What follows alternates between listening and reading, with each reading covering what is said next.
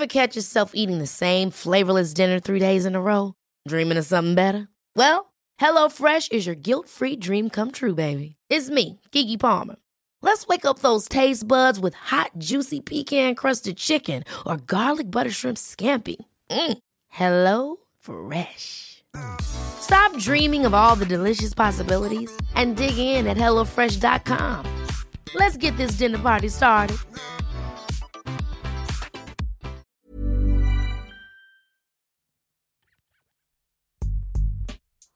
Vous êtes dans Graines d'orienté, le podcast qui décortique nos parcours de vie à la recherche des ressorts de l'orientation et de la réorientation épanouie.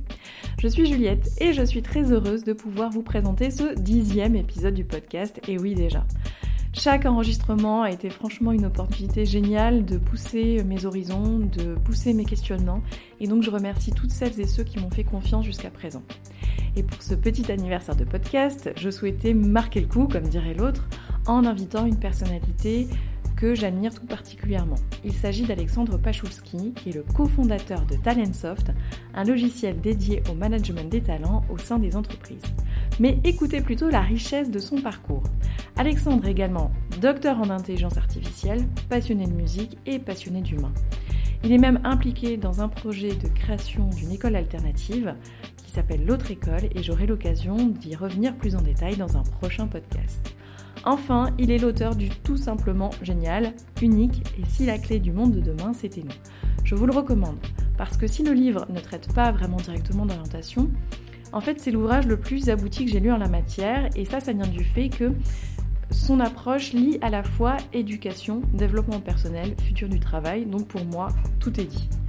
Alexandre dans ce podcast revient avec euh, bienveillance et une grande clairvoyance sur son parcours, sa vision de ces sujets, qui est vraiment super intéressante, et ses engagements. Je vous laisse tout de suite découvrir ce nouvel épisode et j'en profite pour glisser un mot de remerciement à Chloé qui a rendu cette interview possible. Graine d'orienté est désormais disponible sur SoundCloud et iTunes, mais aussi sur Ocha et Spotify. Si vous avez aimé cet épisode, n'hésitez pas à me le dire en me laissant un mot doux et les fameuses 5 petites étoiles sur iTunes. Bonjour Alexandre. Bonjour. Je suis ravie d'avoir cette discussion qui euh, pourrait être très large et je pense qu'une demi-heure ne sera jamais assez pour balayer l'ensemble des sujets que tu abordes dans ton livre parce que tu pars en fait euh, de, l'éducation, tu nous parles de développement personnel, de la recherche de nous-mêmes, d'orientation du coup, de réorientation, du futur du travail et d'intelligence artificielle. Donc on n'évoquera pas tous ces sujets, on va se concentrer euh, sur mes sujets dada qui sont l'orientation et euh, l'éducation. Et pour euh, les auditeurs, je les encourage vraiment à aller lire ton livre. Et il y a un point qui m'a vraiment marqué, parce que moi j'ai un parcours un peu disons, euh, traditionnel. J'ai fait Sciences Po avec une culture euh, voilà, très littéraire classique. Et ce que j'ai énormément apprécié dans ton livre, c'est que tu rends accessible la pop culture, tu puises vraiment des exemples forts dedans, tout en mêlant ça avec des exemples de littérature plus classique et de philosophie plus classique. Et je trouve que tu légitimes cette pop culture. Et franchement, merci pour ça, parce que du coup, ça rend le bouquin d'autant plus riche. C'est gentil, merci. C'était un peu le projet, justement. C'était de ne pas faire quelque chose d'élitiste, mais au contraire euh, quelque chose qui puisse toucher tout le monde et qui soit très honnête par rapport à la culture moi-même dans laquelle j'ai grandi en fait. Donc je pense qu'on peut tirer beaucoup euh, d'où l'on vient, euh, quel que soit ce parcours, et même si c'était un parcours initialement très académique, très, ce qui est dit intellectuel, mais plutôt populaire, il y a mille choses à en tirer. Donc c'est ça que je voulais revendiquer aussi dans le livre.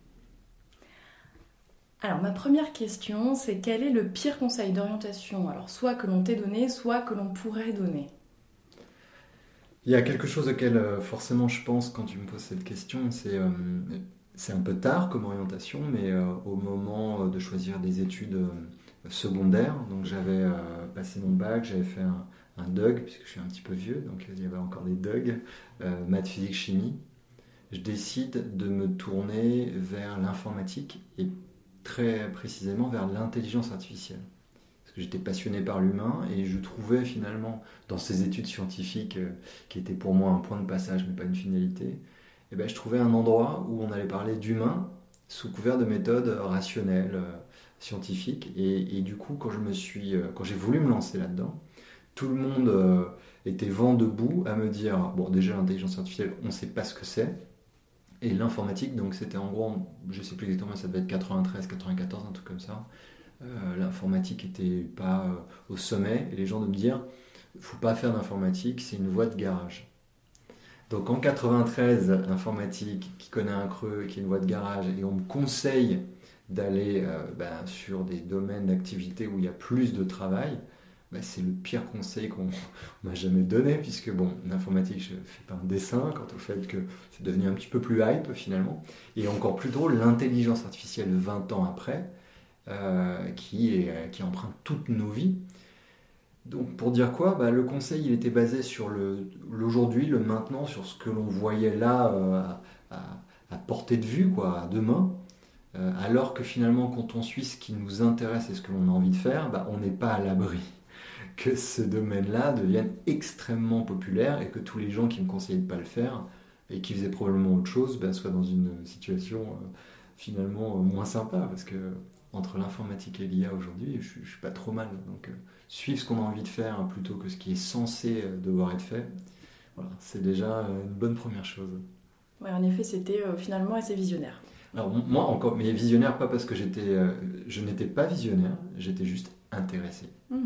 Et voilà, et c'est ça qui est intéressant, c'est que justement les visionnaires sont parfois juste des gens qui poursuivent un but et il s'avère que ce but, bah, il commence à intéresser de plus en plus de gens. Quoi.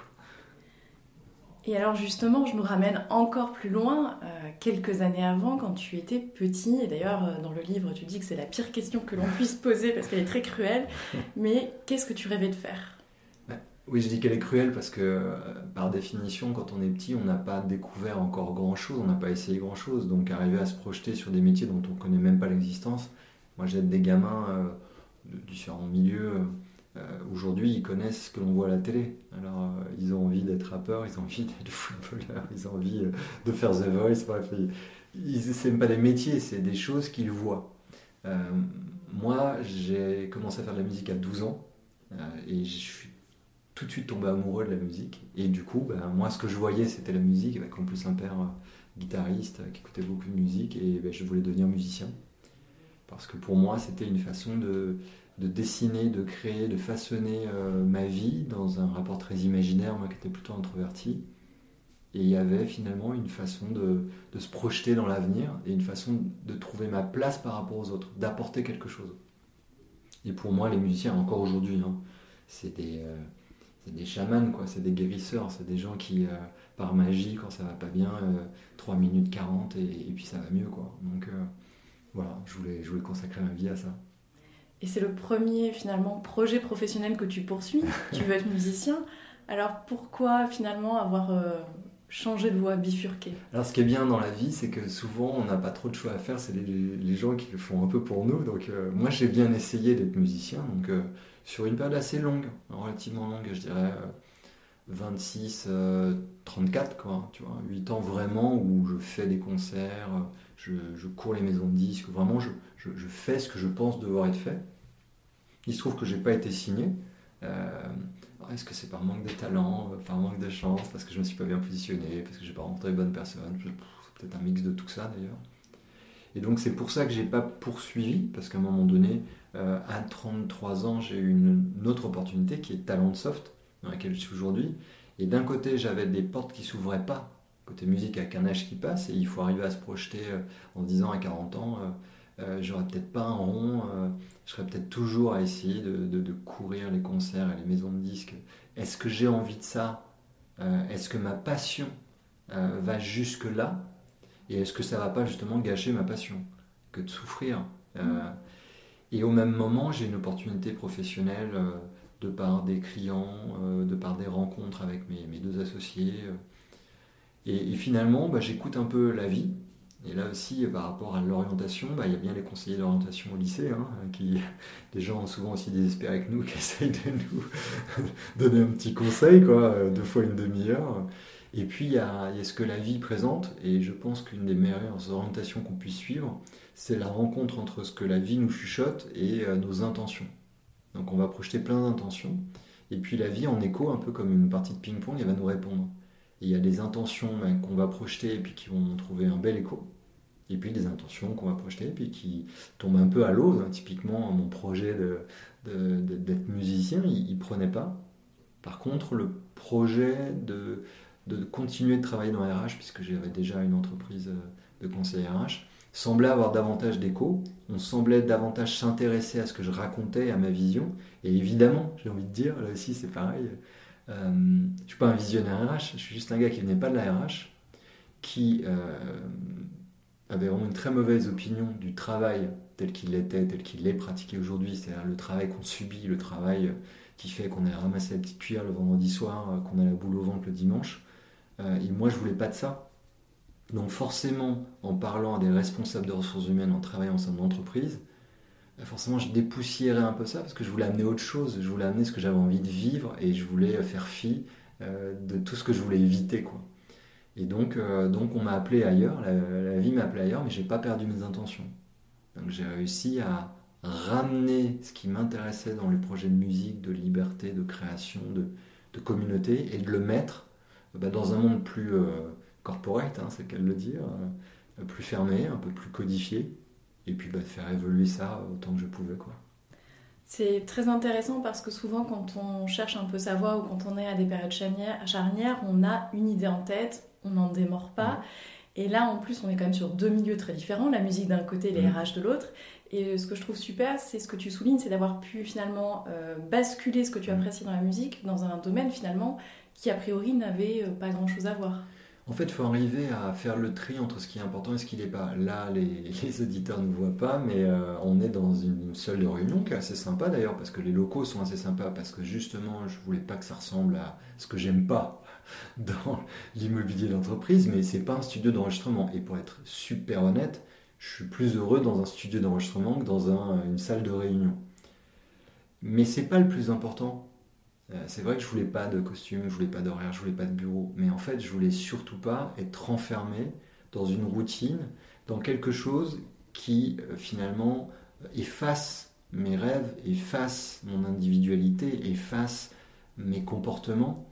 Et euh, parce que c'est un peu la vision que j'ai du travail ou de l'entreprise dans ce que ça a de négatif, c'est-à-dire d'écraser les individus. Et quand on reparle de RH comme ressources humaines, c'est pas en parlant des gens comme de ressources qu'on les magnifie. En revanche, ce qui est intéressant, c'est que dans la musique, euh, au-delà du fait d'être dans un studio d'enregistrement et puis de faire du piano plutôt que de l'ordinateur, hein, il y a toujours un clavier, mais c'est un peu moins sympa d'un côté que de l'autre, il y avait vraiment cette envie de créer, et il y avait vraiment cette envie, euh, comme je le disais très naïvement à l'époque, de colorier la vie des gens. Donc la musique, comme je le disais, c'est limite magique, chamanique, mais finalement, s'atteler à ce que les gens euh, vivent, réinventent leur expérience de travail, et apposent justement, c'est exactement ce dont on parle, euh, apposent leurs pattes. C'est-à-dire, c'est exactement mon parcours pour le coup, c'est pour ça que je me permets d'en parler humblement. C'est que c'est quand même ce que j'ai fait, donc après ça vaut ce que ça vaut, mais c'est ce que j'ai fait. C'est-à-dire qu'on ramène tout ce qui compte pour nous, mais dans un endroit, dans un lieu, avec des gens qui ne sont pas ceux auxquels on pensait. Donc ça revient à ne pas perdre ses intentions et ses rêves de vue, mais être extrêmement ouvert, flexible, agile, puisqu'on utilise le terme à tort et à travers aujourd'hui, quant à la façon dont on va réaliser ses rêves. Et notre tort, la plupart d'entre nous, c'est qu'on est focusé sur nos rêves et la façon dont on va les réaliser. je crois qu'il faut, bien dissocier les deux. Il y a nos rêves et l'ouverture à ce que la vie va nous proposer comme chemin pour qu'on les réalise. Et, je crois donc, d'ailleurs, je crois absolument pas au job idéal parce que je peux vous assurer que, euh, pour connaître beaucoup de musiciens, il y a des musiciens qui sont euh, euh, les pires fonctionnaires. Quand je dis fonctionnaire, c'est l'archétype du fonctionnaire qui travaille avec des horaires, qui n'est pas forcément passionné par ce qu'il fait. Il y a des musiciens comme ça. C'est-à-dire, ils ont réussi à prendre un art et à le transformer en simple gagne-pain, alors qu'il y a des gens, ben, j'espère en être, qui en bossent bien dans des bureaux et bien avec des horaires, mais qui arrivent à quelque part une dimension un peu artistique, artistique au sens où non, chaque jour se ressemblera pas, euh, oui, on peut mettre des émotions, oui, on peut mettre de soi, oui, on peut euh, créer des vraies relations avec les gens, comme euh, pour le coup un artiste créerait une relation avec un public. Et donc, encore une fois, faire le tri entre ce qui importe vraiment et ce qui n'importe pas. Ce qui importe vraiment, c'est un choix de vie, au sens l'état d'être dans lequel on se trouve quand on est au travail. Et cet état d'être, on, le magnifie en tant que musicien avec l'icône de liberté, de créativité mais pour aussi voir des artistes en promo, c'est pas toujours créatif, c'est souvent répétitif, et souvent on doit se conformer à une norme, même en tant que musicien. C'est ça qui est intéressant. Et dès quand on a eu le, bonheur ou le malheur de connaître un succès, et eh ben, le drame des musiciens, c'est qu'on va leur demander ce succès à l'infini. Et on les autorise assez peu à sortir des sentiers battus. Donc finalement, voilà, typiquement, je pense que beaucoup de gens sont très déçus quand ils réalisent leurs rêves, et d'autres peuvent amener leurs rêves dans des endroits a priori décevants. Et, euh, encore une fois, c'est pas pour faire des, euh, des formules, c'est vraiment comme ça que je vois et que je vis les choses. Et je vois bien que ça dépend beaucoup de son état d'être, de soi, du comportement. Et oui, ça demande pas mal d'efforts parce que les gens ne nous attendent pas et il euh, n'y a pas de, chaise prête à l'emploi. Il faut, faut la briquer, la raboter un peu, euh, changer euh, peut-être les pieds. Ouais, il faut, faut, designer un peu. Quoi. Hmm. C'est intéressant ce que tu dis sur les musiciens, ça me fait penser à. Hier, j'ai écouté euh, NTM euh, qui était à l'antenne pour dire qu'il se séparait. Et voilà, et il disait non, là, on arrête parce que répéter toujours la même chose, on ne fera plus de scène ensemble et il n'y aura pas d'autres disques ensemble. Euh, sur un sujet complètement différent, j'aimerais qu'on parle d'un autre projet sur lequel tu investis, c'est celui de la fondation de l'autre école. Et que tu me parles un petit peu de pour quelles raisons tu t'es investi dans cet autre projet et de ce qu'on y fait. Bah, compte tenu du marché du travail actuel et de sa lente mutation, on va dire, pour être gentil, à un moment donné, je me dis, bon, ce serait mieux euh, d'essayer de travailler avec les enfants et de tout de suite partir sur les bonnes bases que d'essayer d'expliquer à des adultes à qui on a euh, expliqué qu'il fallait pas copier sur son voisin, qu'il fallait se taire en classe, qu'il fallait répéter ce que le professeur disait, euh, à ces mêmes adultes aujourd'hui de leur demander d'être collaboratifs, créatifs, transparents, de prendre des risques. Bref, exactement l'opposé de tout ce qu'on nous a appris à l'école. Donc je me dis, bon, il y a deux problèmes. Il faut continuer Talent Sauf parce qu'il ne faut pas qu'il y ait une génération sacrifiée. Donc je n'ai pas du tout la prétention de sauver une génération. Je veux juste qu'on contribue à hauteur de nos moyens euh, bah, à apporter quelque chose sur le monde du travail pour aider à la manœuvre. Mais de l'autre côté, euh, je me dis, il faut créer une école et essayer de partir sur les bonnes bases. Et donc au moment où je me mets en mouvement, comme toujours, hein, un rêve se réalise quand on se met en mouvement. On ne sait pas comment, mais on sait que ça ne sera pas en restant chez soi devant la télé. Quoi. Donc euh, je commence à rencontrer plein plein de gens et je rencontre Lionel Sayag, donc le fondateur de l'autre école, qui lui était beaucoup plus avancé, était sur le point de la créer, mais euh, euh, il, avait, il cherchait des associés. Et, et, je rencontre un homme qui quitte la politique, puisque c'est un assistant parlementaire, pour justement se lancer sur ce projet en disant ça me prendra deux ans là où ça m'en aurait pris 20 qui me parle d'une école où on paiera selon ses revenus. Donc euh, on peut payer de 300 à 10 000 euros par an. Et ça, ça répondait pour moi à un, prérequis indispensable qui était de ne pas recréer des castes, des classes. Parce que le problème des écoles Montessori, bien souvent, c'est que ça s'adresse des élites. Et comme le dénonce un peu Laurent Alexandre, quelle que soit la forme et ce qu'on en pense, en tout cas c'est très juste, euh, les gens qui en ont le plus besoin ne bah, sont pas les gens euh, qui vont faire Montessori, c'est ceux de nouveau dans les ZEP qui n'ont pas accès à la technologie, à la culture qui va leur permettre de développer toutes les compétences qui sont développées à Montessori. Il y a pas, ça ne veut pas dire qu'ils n'y arriveront pas, ça veut dire que le terreau n'est pas super favorable. Et donc je me dis, il faut recréer une société qui soit mixte, une société où on tire profit des uns et des autres, de, cultures différentes, d'environnements différents. il faut en tirer profit, sinon le, le liberté, égalité, fraternité, il veut strictement rien dire, ni dans sa partie égalité, ni dans sa partie fraternité. Et donc, Lionel a ce projet-là. Euh, et Lionel a en plus une euh, Léa qui est la responsable pédagogique qui mixe toutes les pédagogies, Steiner, Freinet, Montessori, de Crowley, donc en prenant ce qu'il y a de meilleur dans chacune. Et ce que j'adore faire, puisque ma passion, c'est de créer des connexions. Je pense qu'il faut, c'est en créant des liens entre domaines qui ne se parlent pas toujours, qu'on arrive à créer vraiment quelque chose d'intéressant. Donc il y avait tout. Et du coup, je me suis dit, bah, puisque l'une des, des, choses que je prône, c'est la collaboration, plutôt que de vouloir mon nom sur une école, euh, bah, je m'associe avec quelqu'un qui est en train de créer la sienne, parce que ce projet-là, bah, c'est celui dont je rêvais aussi. Et voilà comment je me suis retrouvé euh, associé avec Lionel, euh, donc le fondateur de, de l'autre école, et embarqué sur ce projet qui est, qui est magnifique. Quoi. L'école, elle a été créée en quelle année? En septembre. Ah, première rentrée septembre 2018. 45 élèves. Et aujourd'hui, déjà, 200 dossiers de préinscription euh, sur la deuxième année, quoi. Donc ça veut dire que l'école fera le plein euh, cette année, là, à la rentrée 2019, parce que super bouche à oreille, le seul problème qu'on a avec les parents, c'est qu'ils viennent régulièrement nous demander si on travaille vraiment parce que les enfants sont hyper heureux d'aller à l'école. et euh, c'est drôle parce que, et je l'ai entendu dans quelques réunions d'information d'ailleurs, il y a souvent ce rapport au travail qui est. Mais ils vont travailler quand même parce qu'en fait, ce qu'on leur explique, c'est à quel point les enfants vont prendre leur pied dans ce qu'ils vont faire, la liberté qu'on va leur laisser. Mais ce qui est intéressant par rapport à la méthodologie Freinet, c'est que c'est une méthodologie par projet. Donc c'est pas euh, un pur buffet campagnard, c'est on propose des projets aux enfants. Par contre, qu'est-ce qu'ils vont, quel rôle ils vont jouer dans ce projet, c'est un peu à eux de le déterminer. Et ce qui est intéressant, c'est aussi de s'appuyer sur les notions de moments. En fait, les enfants ont des moments où ils ont envie d'apprendre à écrire, à lire, à faire euh, ceci ou cela. Et nous, on est dans le respect de ces moments. Donc, c'est des classes de 3 ans, euh, par groupe de 3 ans, je veux dire. Donc, 3, 6, 6, 9, 9, 12. Parce que finalement, quand est-ce que ça va venir l'envie? Il bah, ne faut pas empêcher un enfant de, de 4 ans qui a envie d'apprendre à, lire de le faire, mais il ne faut pas obliger un enfant de 5 qui n'a toujours pas envie à le faire. Donc euh, c'est ce respect-là qui est intéressant. Et, euh, et c'est vrai que on sent des enfants épanouis. Il, y a deux choses super. C'est que bon, ça se colle un peu à l'école finlandaise, encore une fois, on prétend rien inventer, mais où la recherche c'est plutôt le bonheur que euh, le côté faire des bêtes de concours.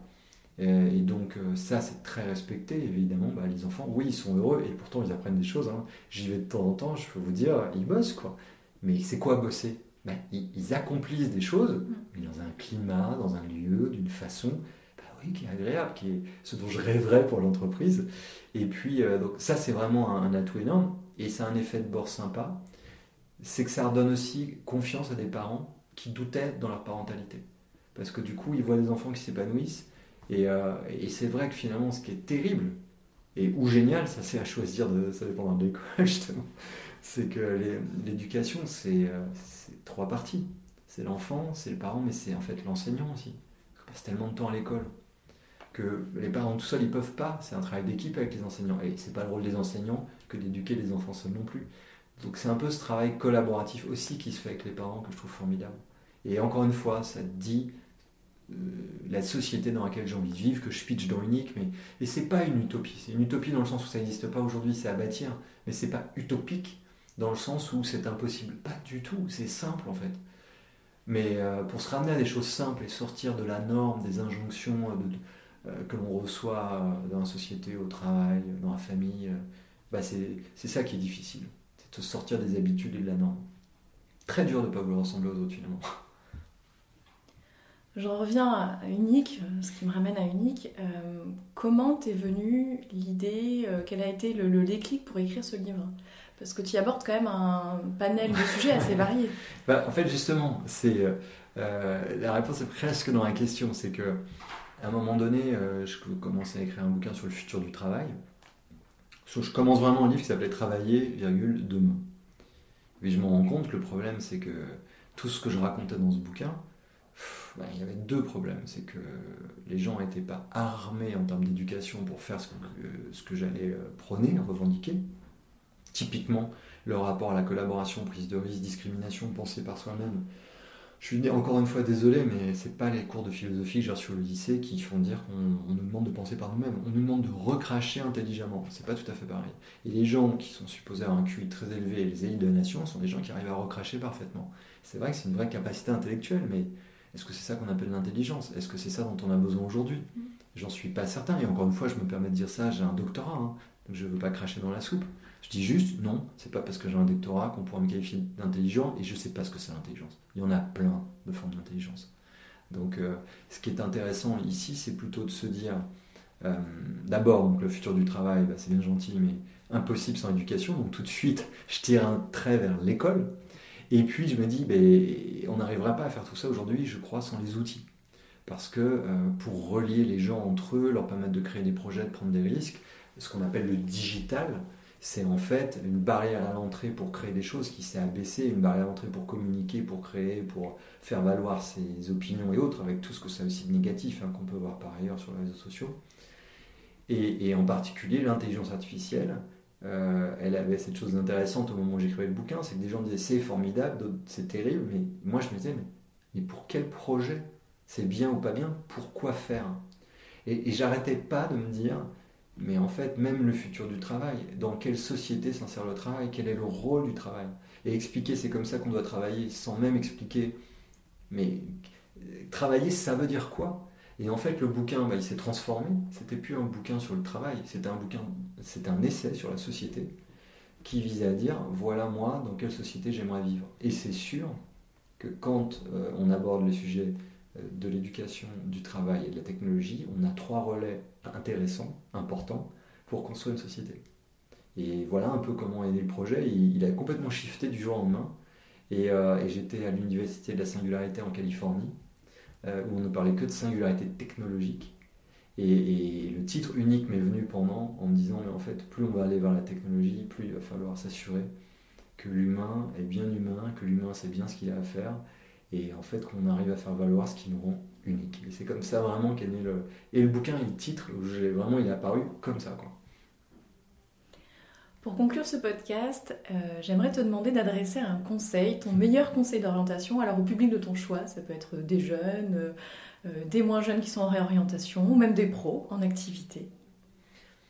c'est un peu, je suis désolé, ça va pas être super pratico-pratique comme, comme conseil, mais en fait j'ai envie de m'adresser aux citoyens, c'est ce qui m'intéresse aujourd'hui, c'est ce qui m'intéresse avec ce livre.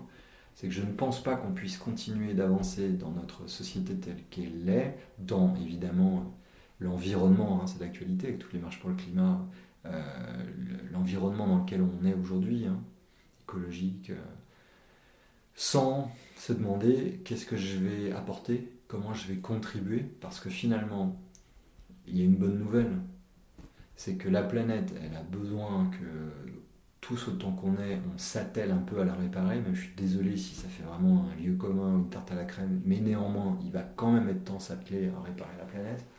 Et ça se fera pas, on le voit bien encore avec la COP24, c'est avec quelques élites qui vont tout d'un coup se réveiller en disant ok c'est bon on a la solution. Ça va se faire avec un engagement citoyen, c'est ce qu'on voit hein, encore une fois avec euh, cette jeune suédoise de 16 ans, son homologue belge de 17. Euh, euh, c'est terrible de voir ça en fait. Et c'est ce qu'elle disait elle-même d'ailleurs, ces deux jeunes, femmes. C'est horrible parce qu'on ne pensait pas que ça aurait un tel écho, mais cet écho c'est aussi un aveu d'échec incroyable de nos gouvernements et autres. Le conseil, c'est que finalement, la seule bonne question qu'on a à se poser, c'est moi, qu'est-ce que j'incarne? Qu'est-ce que je sais faire euh, que peut-être euh, d'autres ne sauront pas faire aussi bien? Qu'est-ce qui me concerne? Qu'est-ce qui me touche? Qu'est-ce qui me perturbe? Qu'est-ce qui m'attriste? Parce qu'en fin de compte, euh, oser simplement se poser ces questions-là, c'est la, découverte de ce pourquoi on est fait. Parce qu'on se rendra compte qu'on est fait pour travailler sur ce qui nous touche le plus plutôt que de mettre un mouchoir dessus en se disant justement, comme tu me le disais au début du podcast, c'est possible, c'est pas possible, mon rêve j'y arriverai, j'y arriverai pas. Non, je crois qu'il faut simplement rester connecté à ce qui nous touche.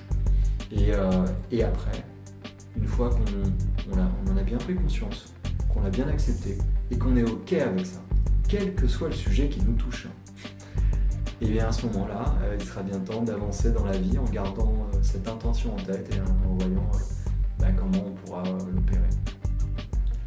Merci beaucoup Alexandre pour ton temps et pour ce partage.